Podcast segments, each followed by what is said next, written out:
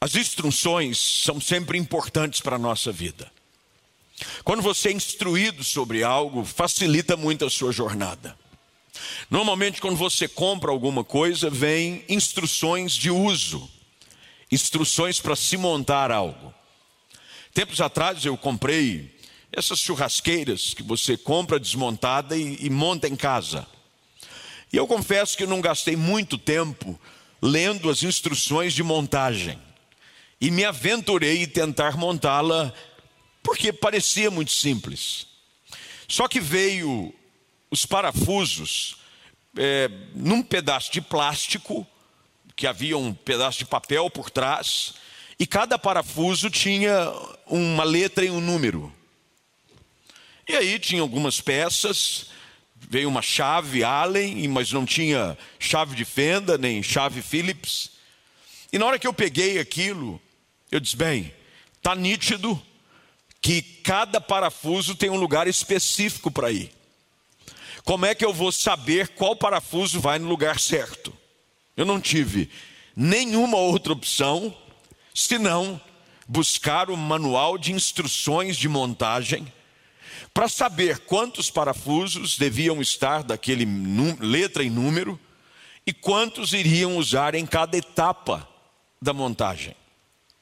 Seguindo as instruções, mesmo depois de me esforçar, eu não sou assim, nenhum expertise no assunto de montagem de equipamentos, foi muito mais fácil concluir a montagem do que se eu tentasse fazê-lo sozinho. Parece muito simples essa ilustração, mas ela reflete claramente o que é a nossa própria vida. Muitos de nós falhamos em viver o nosso pleno potencial em várias áreas, como indivíduos, como profissionais, como família, sendo você casado, marido ou esposa, como filho, e até mesmo como crente em Jesus Cristo, porque achamos que podemos viver a vida sem seguir as instruções. A Bíblia é um manual de instruções. Há instruções na Bíblia sobre todos os aspectos da nossa vida. Quando nós orientamos as pessoas a lerem a palavra, nós não o fazemos apenas para que as pessoas exercitem a sua religiosidade. Para que você tenha versículos que sirvam como chavões espirituais, para serem usados como mantras em momentos de preocupação e até de desespero. A Bíblia é o manual de instrução que Deus nos dá para viver uma vida plena. Quando a igreja nasce, ela nasce vivendo experiências jamais antes vividas. E Deus vem e usa, pela vida do apóstolo Paulo e pela instrumentabilidade do Espírito Santo, meios para instruir os primeiros cristãos. A igreja nasce, ela se multiplica, ela cresce, mas ela precisa ser organizada com instruções claras de como deveria se proceder de acordo com a vida cristã. Que bom é saber de que nós temos esse recurso hoje. Que bom é saber de que nós podemos viver a vida não sem orientação, mas com uma direção clara de Deus através da palavra, para nos ensinar a viver uma vida plena. Paulo usa suas cartas, e as cartas paulinas nada mais são do que instruções do apóstolo, inspiradas pelo Espírito Santo, para orientar os crentes a como viver uma vida cristã saudável.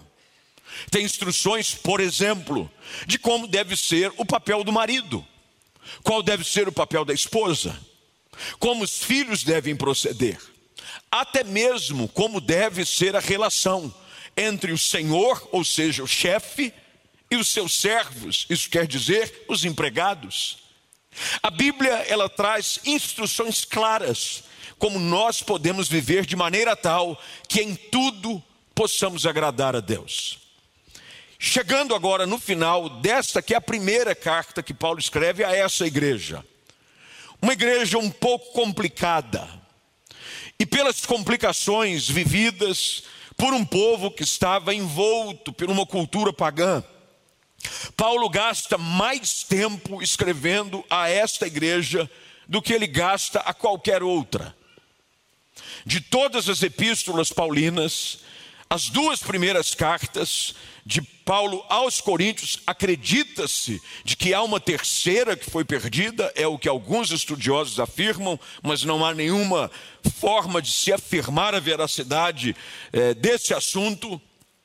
Essas duas cartas exaustam, esgotam assuntos relacionados à maneira como nós devemos viver. Por exemplo, o apóstolo Paulo, nesta primeira carta, fala sobre dons espirituais, a maneira como deveria se portar até dentro do culto, a maneira como devia se tratar as pessoas que erram, que falham, aqueles que estão no meio da igreja e que não têm obedecido à fé. Paulo fala agora, já nessa segunda carta, sobre como deve ser a associação com pessoas não crentes, ela é válida ou não é. Enfim, todas as epístolas são instruções do Espírito Santo de como nós devemos viver uma vida abençoada. Já agora, nesses dois versículos, e nós só temos tempo para falar desses dois versículos, apesar de as instruções finais, as exortações finais, elas continuam até o verso de número 18. Eu quero, nessa noite, chamar a sua atenção para algumas orientações que o apóstolo dá nesses dois versículos. E, se possível, se você puder anotar, sublinhar, marcar, destacar, seja na sua Bíblia, seja no seu smartphone, seja no seu tablet, você que está em casa da mesma forma, eu tenho certeza, não apenas vai lhe ser útil hoje, mas vai lhe ser útil também durante toda a sua caminhada cristã. Primeira coisa que o apóstolo Paulo chama atenção sobre aquilo que os crentes daquela época e nós, da mesma forma, precisamos seguir como instrução que vem de Deus, é a importância, como ele diz no início do verso 13, de sermos vigilantes. Vigilantes. O que é que o apóstolo está querendo dizer sobre essa vigilância? O que é essa expressão que ele usa, de estar atento? A expressão é essa: estejam atentos.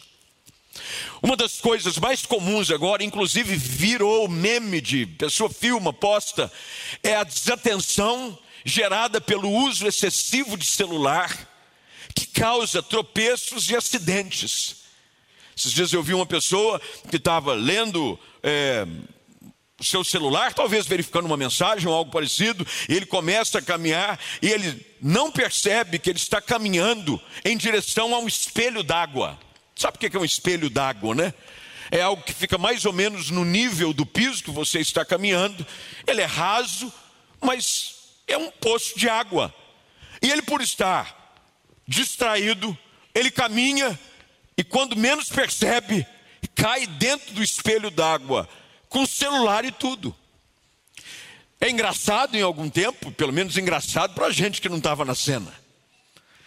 Mas o problema é de que a falta de vigilância causa tropeços, causa acidentes, causa vergonha, porque não tenho dúvida nenhuma de que aquele que tropeçou e caiu na água saiu envergonhado. Você já passou vergonha por cair na frente dos outros? A ponto de você cair e fingir que não aconteceu nada? Você levanta com dor, e as pessoas que estão perto dizem assim: aconteceu alguma coisa? Você diz, não foi nada, não foi nada. Imagina, mas por dentro você está dizendo: Jesus de Nazaré, eu morri e ressuscitei. Joelho está doendo, você ralou o cotovelo, você bateu a mão, caiu a tela do celular, porque ele caiu no chão, trincou, você faz assim, e você não foi nada. Você já está pensando em como você vai fazer para trocar a tela ou comprar um outro celular, porque nem esse ainda você terminou de pagar. A falta de vigilância causa tropeços. Tem muita gente na vida que vive tropeçando, e não é porque o diabo está fazendo você cair, é porque você não anda vigiando, você não anda atento. Toda desatenção na jornada causa tropeços. Tempos atrás, eu confesso publicamente aqui o meu pecado. Eu estava no meu carro, minha esposa estava ao meu lado, e chegou uma mensagem que eu estava esperando, é, ansioso para que ela chegasse, eu precisava respondê-la prontamente, e ela chegou enquanto eu dirigia. E eu quis pegar o celular, e a mensagem não era uma mensagem curta, era uma mensagem de um texto um pouco mais extenso, e eu quis começar a ler, quando de repente o carro começou a sair da pista. Minha esposa chamou minha atenção, graças a Deus ela estava comigo. E deu tempo suficiente de eu voltar o carro para o lugar de onde ele jamais deveria ter saído, de que era dentro das faixas. Quer dizer, um pouco de desatenção. Paulo, quando escreve aqui aos crentes, está dizendo: fiquem atentos. Primeiro, porque o apóstolo Pedro escreve na sua primeira carta que há um adversário que está procurando ocasiões para nos devorar. Pedro, quando escreve, ele disse: fiquem atentos, vigiai. O diabo, vosso adversário, está rodeando, procurando alguém que ele possa devorar. Na desatenção, você dá brecha para algo que pode gerar uma destruição, uma vergonha e uma dor, por vezes até irrecuperável. Casais que não prestam atenção e de repente começam a se envolver com um flerte por uma mensagem, por um site, por um canal, e não percebem que a desatenção nesse aspecto, em cuidar da sua vida matrimonial, pode levá-los a um grande acidente. Paulo diz: sede vigilantes. Eu preciso andar atento. Eu preciso ficar sempre antenado, porque existe uma batalha espiritual. O inimigo da nossa alma, ele não descansa nunca. Ele está apenas à procura de um vacilo, de uma forma que você vai ficar desatento. Alguns anos atrás, eu creio que já faz 10, 11 anos, eu fui vítima de um sequestro relâmpago aqui em Campinas. Eu havia acabado de chegar na sede do distrito da igreja, a igreja do Nazareno. Ela é dividida por regiões e distritos. O distrito nada mais é do que uma área geográfica. E o escritório da nossa área fica atrás do bosque dos. Acho que é bosque dos alemães, é aquilo. Eu não estou vendo, é aquilo. Estou vendo o pastor Cavalari. É bosque dos alemães? Bosque dos alemães. Era 11 horas da manhã. Eu cheguei com o meu carro e mais uma vez o inimigo usou o celular. Porque a gente faz assim, né? O inimigo, não tem nada a ver com o inimigo, estava atento. Cheguei, não prestei atenção no que estava acontecendo ao meu redor. Peguei o celular, na hora que eu engatei o P né, do carro automático para parar o carro, eu não havia notado que haviam duas pessoas que me abordaram.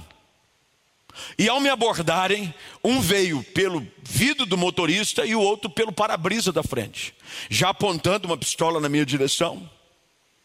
Pela graça de Deus, eu soube reagir com muita passividade. Eu levantei as mãos devagar, achando que eles queriam levar o carro. Eu já fui dizendo: pode levar, que Deus te abençoe. Eu ia até orar por eles. Pode levar. Quando eu destravei a porta, o que estava na frente entrou no banco de trás, já colocou a pistola aqui na minha cintura e disse: Pode passar para o lado do carona, porque você vai junto. E aí, meu irmão? Você ora, encomenda sua alma e diz: Senhor, nas tuas mãos eu entrego o meu espírito. Ele entrou e fez aquilo que normalmente fazem: pegam um cartão, era uma quadrilha, passado numa rua, um abre a porta, joga o cartão no chão, e outro vem, pega, enquanto vai fazer o giro nos bancos, eles ficam descoagindo com uma arma, dizendo: passa a senha. Eu falei: passa a senha que você quiser. E fizeram rapa, e eu fiquei cerca de duas horas nas mãos dos bandidos por causa de uma falta de atenção. É óbvio, as perdas materiais são relevantes, mas o problema são aquelas situações de falta de atenção que geram perdas que são irrecuperáveis. Uma família, um casamento, a sua fé, a sua vida espiritual, a sua honra, o seu caráter é jogado no lixo, a questão daquilo que dizem a seu respeito começa a ser tratado com desprezo, pelo fato de você não ter sido vigilante. Como é que você tem andado com a sua vida? Você tem andado prestando atenção? A gente foi criado dentro da igreja, e eu digo a gente, para dizer daqueles que têm uma vida desde infância na igreja, que cantava uma música na escola dominical que dizia: Cuidado, mãozinha, o que pega. Cuidado, mãozinha, o que pega. O Salvador do céu está olhando para você. Cuidado, mãozinha, o que pega. E aí ia todos os, os, membros assim, ligados à ação. Cuidado, pezinho onde pisa. E as crianças cantando. Cuidado, olhinho, o que vê. Cuidado, olhinho, o que vê. Aí abre o olhão. Cuidado, ouvido, o que ouve. Cuidado, boquinha, o que fala. Cuidado. Você tem andado com cuidado? Na sua vida você tem sido vigilante, atento. Jesus dá duas orientações: vigiai e orai. Tem gente que ora muito e vigia pouco. Há uma expressão que a gente usa no meio, é quase que um jardão evangeliquez, que quando alguém começa a ter uma atitude que não condiz, ou fala algo que não combina com a vida cristã, dizem assim para essa pessoa: vigia, vigia. Paulo dá uma orientação clara aqui nesse texto a cada um de nós também: sede vigilantes, estejam atentos. Segunda coisa que o texto diz, para a gente dar continuidade, ele fala sobre a importância de permanecer firme na fé. Permanecer. Paulo está falando sobre não negligenciar a responsabilidade da sua vida espiritual. A sua vida espiritual é responsabilidade de ninguém mais do que você. Cada um responderá por si próprio diante de Deus. As orações mútuas, elas devem acontecer. Nós devemos chorar com os que choram. Nós devemos nos alegrar com os que se alegram. A Bíblia diz que, inclusive, nós devemos levar as cargas uns dos outros. É o senso de comunidade, é o senso de eclesia, vida comum, ajuntamento santo. Agora, a vida espiritual é uma responsabilidade pessoal. Eu terei que dar contas de mim mesmo a Deus. Diante do tribunal do Senhor, eu não poderei fazer apelações e pedir ajuda aos amigos e aos irmãos. Quando Paulo escreve sobre permanecer firme na fé, ele está falando sobre a responsabilidade que cada um de nós tem de permanecer. Por exemplo, tem gente que é colocado de pé, mas decide não ficar de pé. É quando você ajuda alguém a levantar, mas a pessoa não usa de nenhum esforço para tentar pelo menos ficar de pé. O caminhar, e você que tem filhos, já na idade que caminham, está nesse momento maravilhoso que é ver os seus filhos dar os seus primeiros passos. Você sabe muito bem de que os primeiros passinhos de uma criança, eles são dados pelo apoio de um adulto, do papai, da mamãe, do vovô, da vovó. E você vai. Tem alguns que ainda colocam, eu fiz isso com as minhas filhas, para ajudar um pouquinho na coordenação, eu colocava o pezinho de cada uma delas sobre os meus pés. E aí eu ia fazendo assim, andando, para elas irem pegando a coordenação do passo, até que elas colocaram os pezinhos diretamente no chão, e a gente ia andando. E aos poucos, o que, que a gente ia fazendo? Ia soltando, primeiro a gente segurava assim com medo de cair, depois você só ia segurando na pontinha do dedo, aí depois você ia só cercando, para que ela pudesse, a criança, aprender a permanecer de pé por conta própria. Estar de pé, permanecer de pé, exige uma determinação diária de buscar a Deus. Quando eu digo permanecer, e o apóstolo Paulo faz essa referência, de permanecer não de qualquer jeito, não é cabaleando, não é viver uma vida espiritual como alguns vivem. Ele está parecendo mais João, aquele João bobo de posto de gasolina. Como é que está a sua vida? Está uma benção. Ó, ele não tem nada de firmeza. Paulo diz: permaneça firme. Tem muita gente que vive a sua vida espiritual de altos e baixos. É interessante como numa semana a pessoa vai do céu ao inferno, literalmente. Numa semana ela vive uma espiritualidade profunda. Ela é cheia de Deus, ela se arrepia com zino. Mas na mesma semana ela se sente distante do Senhor. Porque a sua vida não é uma vida firme. Paulo diz que o segredo, a instrução dada àquele povo e que chega até nós, através da palavra nos nossos dias, é de permanecer firme, sem vacilar. Tinha uma música. É, eu, tô, eu sempre um musicólogo ultimamente. Os apelos são muitos para que eu cante. Estou tentando evitar o sucesso na música mas os apelos são muitos. Mas eu, eu, eu aliás, vem novidade aí, vocês fiquem atentos que a gente está preparando um negócio, vai ficar muito joia. Nós vamos quebrar, vamos bugar a internet. Vai ser um negócio sobrenatural.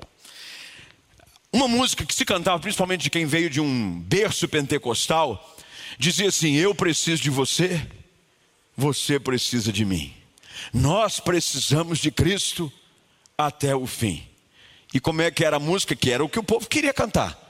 Sem ter medo, sem ter medo, sem vacilar. Não era um negócio assim? Sem vacilar. Sem vacilar. Meu irmão, você tem que permanecer firme. Há pessoas, e Paulo em uma outra carta fala que estavam tão frágeis, tão sem fundamentos, tão sem firmeza na sua vida espiritual, que eram levados de um lado para o outro por qualquer vento de doutrina. Qualquer coisa nova que ensinava a pessoa ia. É o famoso Maria vai com as outras. Tem gente que a Maria vai com as outras. Um dia ele crê uma coisa. Aí no outro dia, dependendo do que ele assiste na internet, ele crê em outra. De repente, o vídeo que ele assiste no YouTube, ele ele não tem firmeza, ele não tem convicções bíblicas, espirituais. Paulo diz: permaneça firme, porque, meu irmão, o diabo vai sempre tentar nos derrubar, e o único que permanece firme de pé é aquele que está sustentado em Jesus. Se você estiver sustentado na igreja apenas, você vai cair. Se você estiver sustentado apenas numa ideologia, numa boa ideia, você vai cair. Se você tiver sustentado nos amigos, você vai cair. Mas, segundo o texto que Jesus termina o sermão da montanha, lá em Mateus capítulo 7, ele diz: Aquele que construiu a sua casa sobre a rocha, vieram os ventos, subiram as águas, e ele permaneceu firme. Terceira coisa para a gente caminhar para o fim que o apóstolo Paulo fala aqui é sobre portar-se varonilmente. Quando Paulo fala sobre portar-se varonilmente, ele está falando sobre ter atitudes maduras. Algumas versões trazem a expressão seja corajoso, seja destemido. Mas o que muitos concordam sobre o objetivo do apóstolo é falar de maturidade. Varonilmente, aqui está falando sobre a figura do homem, seja homem. Quer dizer, cresça. Você já disse para alguém que está tendo atitude infantil, você já usou dessa expressão? Cresce. Cresce. Se tem algo que nós precisamos aprender, é crescer, é amadurecer em Deus. Paulo escreve: se você tiver um pouquinho de paciência e o pessoal tiver na mídia não me ajudar e for rápido no gatilho, voltar às páginas da sua Bíblia, é, quando Paulo escreve no capítulo 3 dessa mesma carta, 1 aos Coríntios, capítulo 3. Olha só o que Paulo está dizendo, é o mesmo grupo, o mesmo grupo de pessoas. Paulo diz assim no início dessa carta: Eu, irmãos, não pude vos falar como a espirituais, e sim como a carnais, como a crianças em Cristo. Leite vos dei a beber. Eu não vos dei alimento sólido, porque ainda não podíeis suportá-lo. Nem ainda agora podeis, porque ainda sois carnais. E ele continua, verso número 3: Porque havendo entre nós, entre vós, ciúmes e contendas, não é assim que sois carnais e andais segundo o homem. O que, que Paulo está dizendo? Amadurece. Tem gente que já tem tanto tempo de vida espiritual, mas não amadurece. Vive envolvido com fofoca, vive envolvido com ciumeira, vive envolvido em discórdia.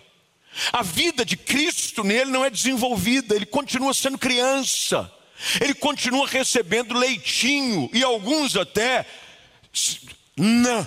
Sabe o que é um nã, né? Quem aqui é mãe de bebezinho pequeno? Tem alguma mãe aqui com um bebezinho pequeno? Alguém em casa deve saber com certeza, porque tem gente aí que talvez não tenha vindo porque tem criança em casa. É aquele leitinho em pó caro que só Jesus. Uma lata daquilo é um rim. Você vai na farmácia, eu quero, um, eu quero uma lata de nã. Estou aqui meu rim para você. Me dá aí um nã. Caro. Tem gente que está como essas crianças. Normalmente, a pessoa que precisa do NAN é um bebê que talvez não tenha pegado bem o peito da mãe ou esteja precisando de um complemento para saúde e crescimento da criança e precisa ser complementado. Tem gente na vida espiritual que vive, infelizmente, como Paulo está escrevendo aos Coríntios, não amadurece, está na hora da gente crescer, parar de picuinha, picuinha, de mimimi. Tem gente que é cheio de Qualquer coisinha faz cara feia, qualquer coisinha bloqueia, eu vou te dar um bloco. Tem uma expressão usada hoje nas, na, nas redes sociais que é intolerância, um negócio assim, eu não sei o nome, porque graças a Deus estou sarado dessas coisas. Mas tem gente que é assim, vou deixar de seguir, vou dar bloco. Por infantilidade, por bobeira e deixa de viver uma vida espiritual saudável, oxigenada, porque tem atitudes infantis, tem atitudes infantis dentro de casa, tem marido com mulher que parece briga de adolescente. Às vezes a gente tem que lidar com situações dentro do casamento. Eu não estou acreditando que vocês estão discutindo por isso. Não.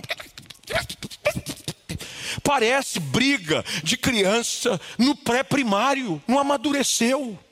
E o casamento não floresce, o casamento não amadurece, porque você ainda não está se portando de forma madura, varonilmente.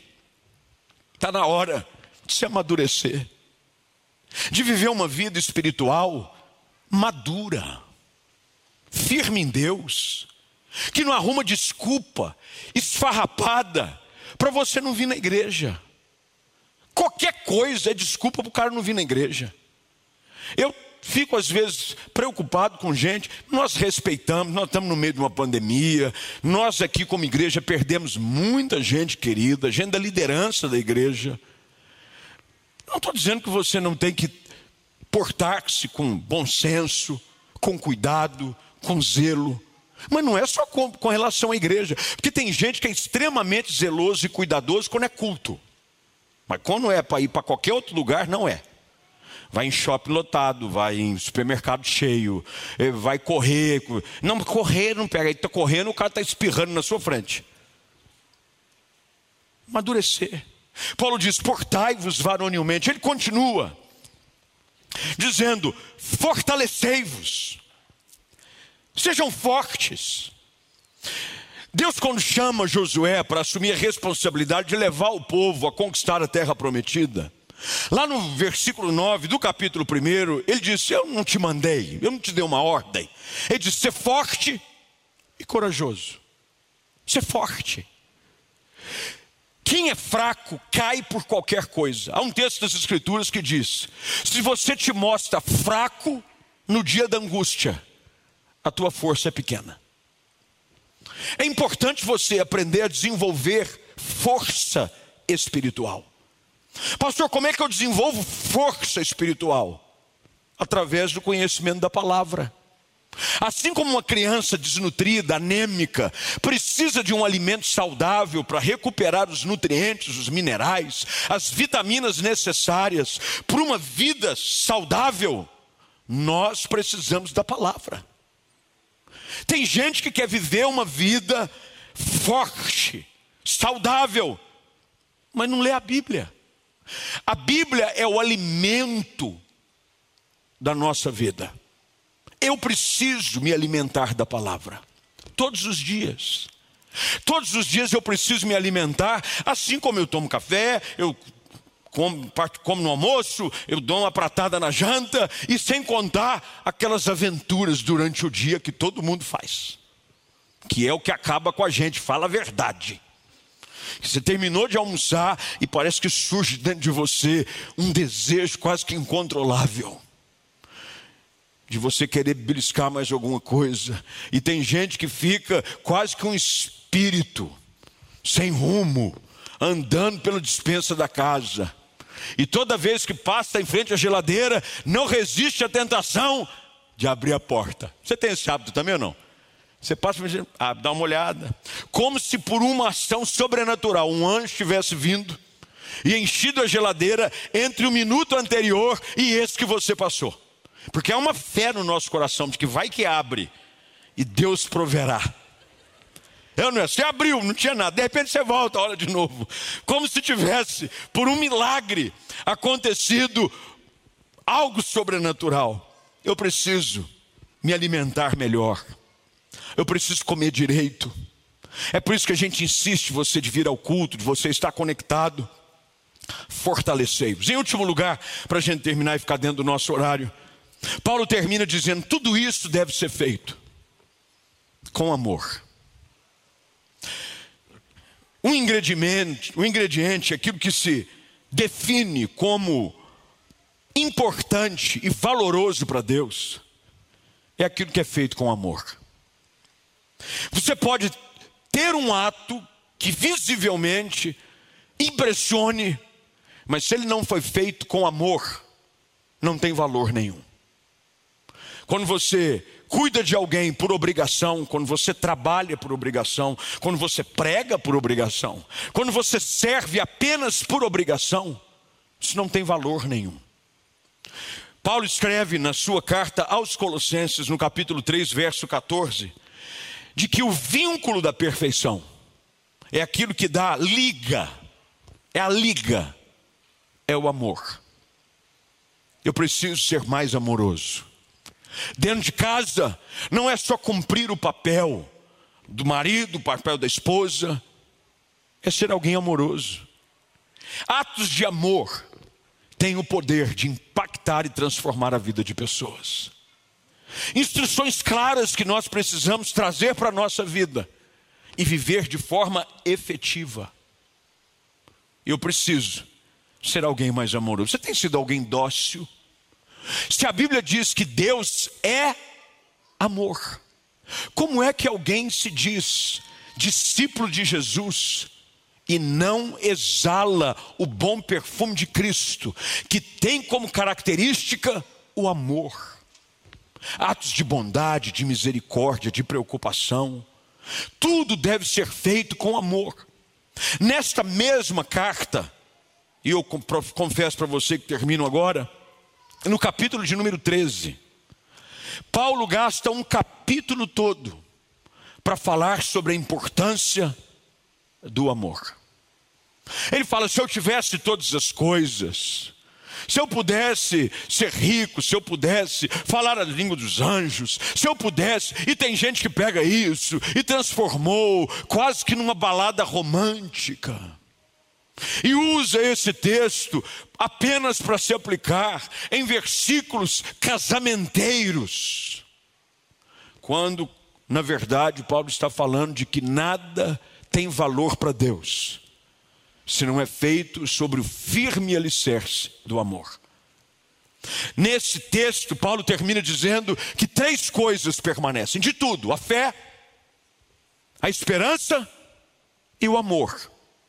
Mas ele termina dizendo: desses três, o maior, você vai dizer, é a fé, é a fé, é o mistério. Não.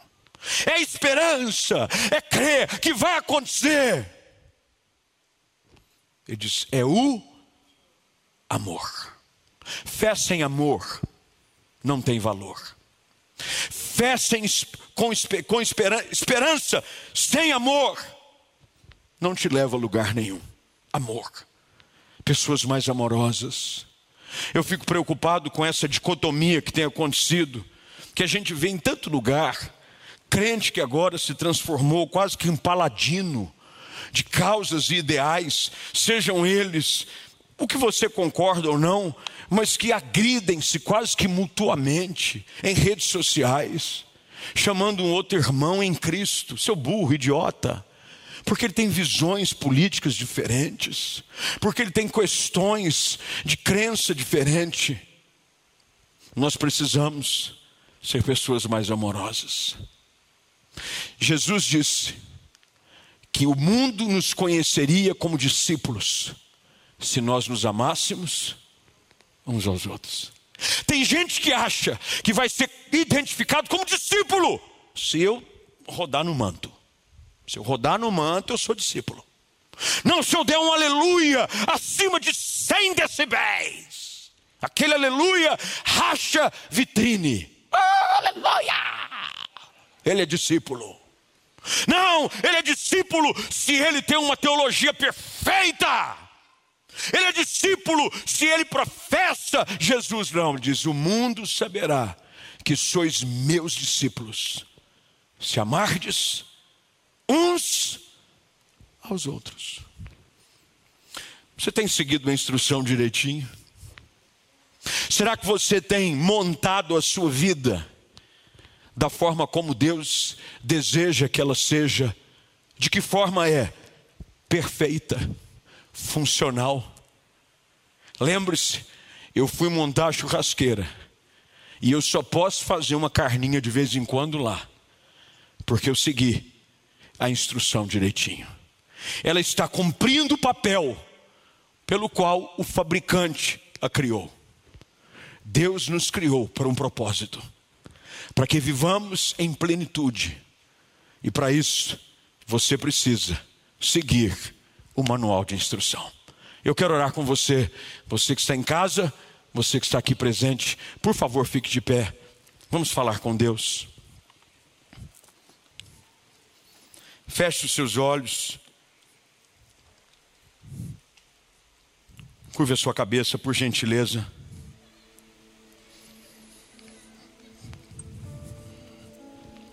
Lembre-se, a responsabilidade da sua vida espiritual, ela é sua. Ela não é de mais ninguém. Cada um de nós terá que prestar contas de si próprio a Deus. E você precisa nessa noite fazer um check-up. Eu fiz esses dias um check-up. Fui no médico, fiz alguns exames. Ninguém pôde ir por mim. Você não podia ir lá por mim fazer um exame? Você não poderia ir lá fazer um exame de sangue por mim? Não, eu tive que ir lá. Eu tive que sentar, tomar uma agulhada no braço, tirar a quantidade de sangue necessária para fazer os exames. Tive que marcar na clínica ultrassom, ecocardiograma, exame da carótida, tudo bonitinho. Eu tive que ir. Porque a responsabilidade desse autoexame, é, ela é minha. Como é que está a sua vida com Deus? Você tem vigiado? Ou você tem vacilado? Será que a sua vida ela vive uma inconstância e a responsabilidade não é sua apenas? Você está sempre colocando a culpa nos outros. É porque isso aconteceu comigo, é porque aquilo não é sua responsabilidade. Paulo ele diz: sede, sede vigilante permanecer. Ele não está falando, olha, eu vou me certificar que a gente vai ficar atento. Ele diz: não, a responsabilidade é de vocês. Deus tem vida plena para nós, mas a responsabilidade de viver essa vida, ela é pessoal. Quem sabe nessa noite o Espírito Santo não está falando com você em casa ou com você aqui presente, sobre a importância de você passar um pente fino e ver se áreas da sua vida que você tem dado brecha, que estão abertas para uma ação do inimigo, elas não estão firmes. Como diz a expressão popular, tá capenga. Há um texto que Paulo diz: Levantai as suas mãos descaídas e fortalecei os vossos joelhos trôpegos. Tem gente andando assim, sabe, com as pernas bambeando. Anda firme com Deus. Até quando você vai ficar nessa vida que não tem vida firme com Deus? Você já flertou com o Evangelho inúmeras vezes, mas você não decidiu andar com Deus para valer. Hoje é o dia, porque Deus tem sonhos para você, mas você tem que andar segundo a cartilha dEle. Você está querendo montar a vida do seu jeito, vai sobrar parafuso, vai ficar peça solta Alguns itens não vão funcionar, porque o único que sabe nos levar a viver uma vida plena é aquele que nos criou. E ele deixou um manual claro, com instruções bem nítidas de como nós devemos viver a nossa vida. Se você hoje à noite deseja seguir a instrução da palavra, deseja viver para Deus para valer, deseja fazer de Jesus teu Senhor e teu Salvador, eu quero te fazer um convite de você seguir a palavra que o próprio Jesus Cristo deixou de instrução no capítulo 15 do Evangelho de João. É interessante que quando Jesus reúne os seus discípulos e dá a eles instruções muito claras sobre como eles deveriam viver a vida espiritual, no capítulo 15 de João, no verso de número 4, se não estou enganado, é isso mesmo. Jesus diz assim: Permanecei em mim, e eu permanecerei em vós. Como não pode o ramo produzir fruto de si mesmo, se não permanecer na videira, ele diz: nem vós podeis dar algum fruto, se não permanecer em mim. Jesus está sendo claro com aqueles que o ouviam: é impossível você frutificar, você florescer, você crescer, se você não estiver nele, firmado nele. Só há uma maneira de você viver uma vida plena, é em Jesus. E se você tem esse desejo, em casa ou aqui, você vai colocar uma das suas mãos sobre o seu coração e você vai fazer essa oração comigo, uma oração de entrega, uma oração de seguir a palavra e dizer: Jesus, eu quero te obedecer, eu quero fazer do Senhor o meu Salvador. Você está preparado?